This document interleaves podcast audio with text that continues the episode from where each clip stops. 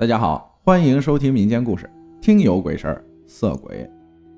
故事的分享者徐女士，家住河北保定徐水区。事情是发生在徐女士的丈夫李先生身上的。话说在二十年前，徐女士的小女儿刚学会走路，李先生呢是卖糖葫芦的。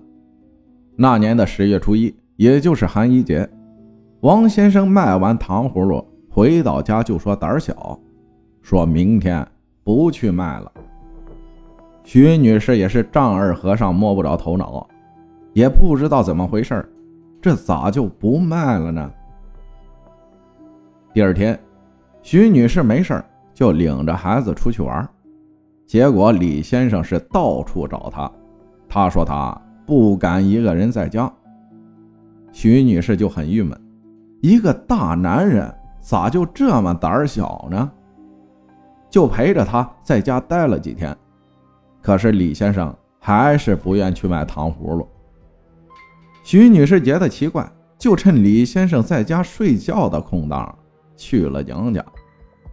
到了娘家，徐女士就跟老妈说了老公胆小的事儿，还偷偷告诉老妈老公夜里不正常的事儿。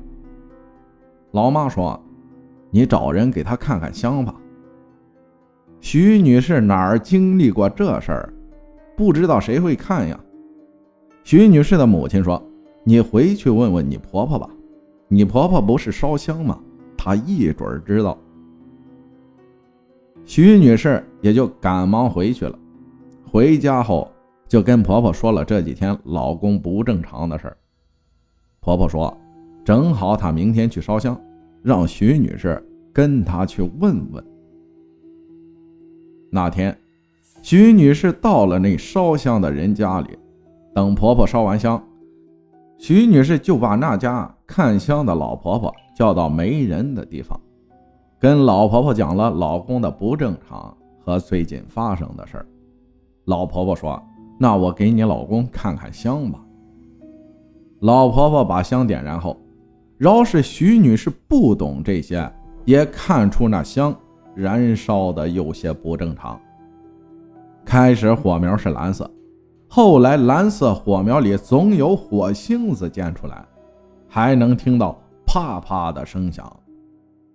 等香着完后，老婆婆告诉徐女士：“你老公出去做买卖，回家的路上停过车，撒过尿。”结果被路边野鬼给缠上了，而这个野鬼是因为偷人家老婆时被人家老公逮住了，打死了。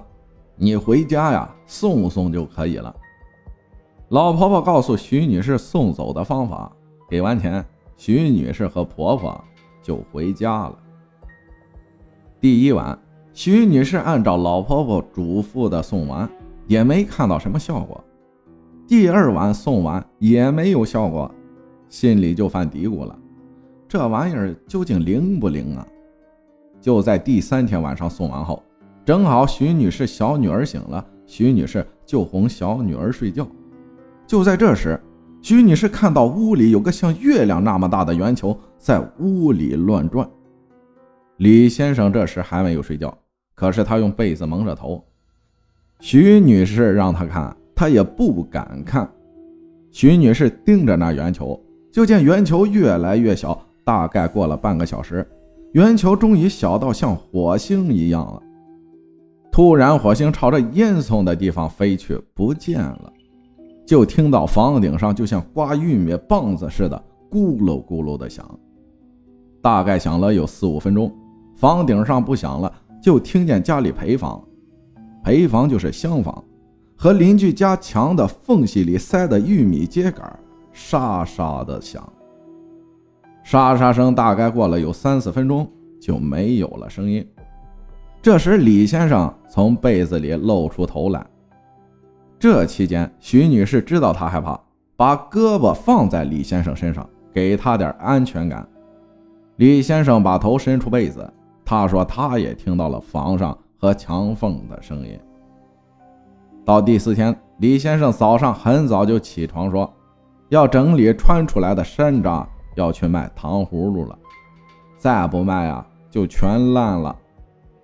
那年因为这事儿传出来的山楂烂了很多，从此啊，李先生也就正常了。就在这事儿发生期间，李先生的不正常不光是胆小，平常一个月里，徐女士不找李先生，李先生从不理徐女士。他说没啥兴趣。可是那十天里，李先生每晚都找徐女士，一夜总要好几次。故事到这儿就要结束了。作为一个男人，咋那么胆小呢？其他的我也不想说了，大家自己去悟吧。感谢大家的收听，我是阿浩，咱们下期再见。